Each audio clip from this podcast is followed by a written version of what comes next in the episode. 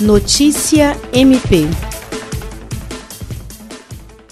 O Ministério Público do Estado do Acre, por meio do Centro de Estudos e Aperfeiçoamento Funcional CEAF, abriu, nesta segunda-feira, 13 de abril, inscrições para vários cursos à distância direcionados a membros e servidores. As inscrições são feitas no link eventos.mpac.mp.br. No total, serão ofertados seis cursos: Metodologias da Investigação Ministerial, Técnicas de Comunicação Não Violenta, Orçamento Público, Acolhida de Mulheres que desejam entregar suas crianças para adoção, Procedimentos extrajudiciais e instrumentos de atuação do MP e Autocomposição aplicada no âmbito do Ministério Público. A Procuradora-Geral de Justiça, Cátia Rejane de Araújo Rodrigues, destaca que neste momento em que todos estão cumprindo isolamento social e agora vem a oferta de cursos à distância aos membros e servidores que terão à sua disposição instrumentos que vêm contribuir para o desempenho de suas atividades. Jean Oliveira, Agência de Notícias do Ministério Público do Estado do Acre.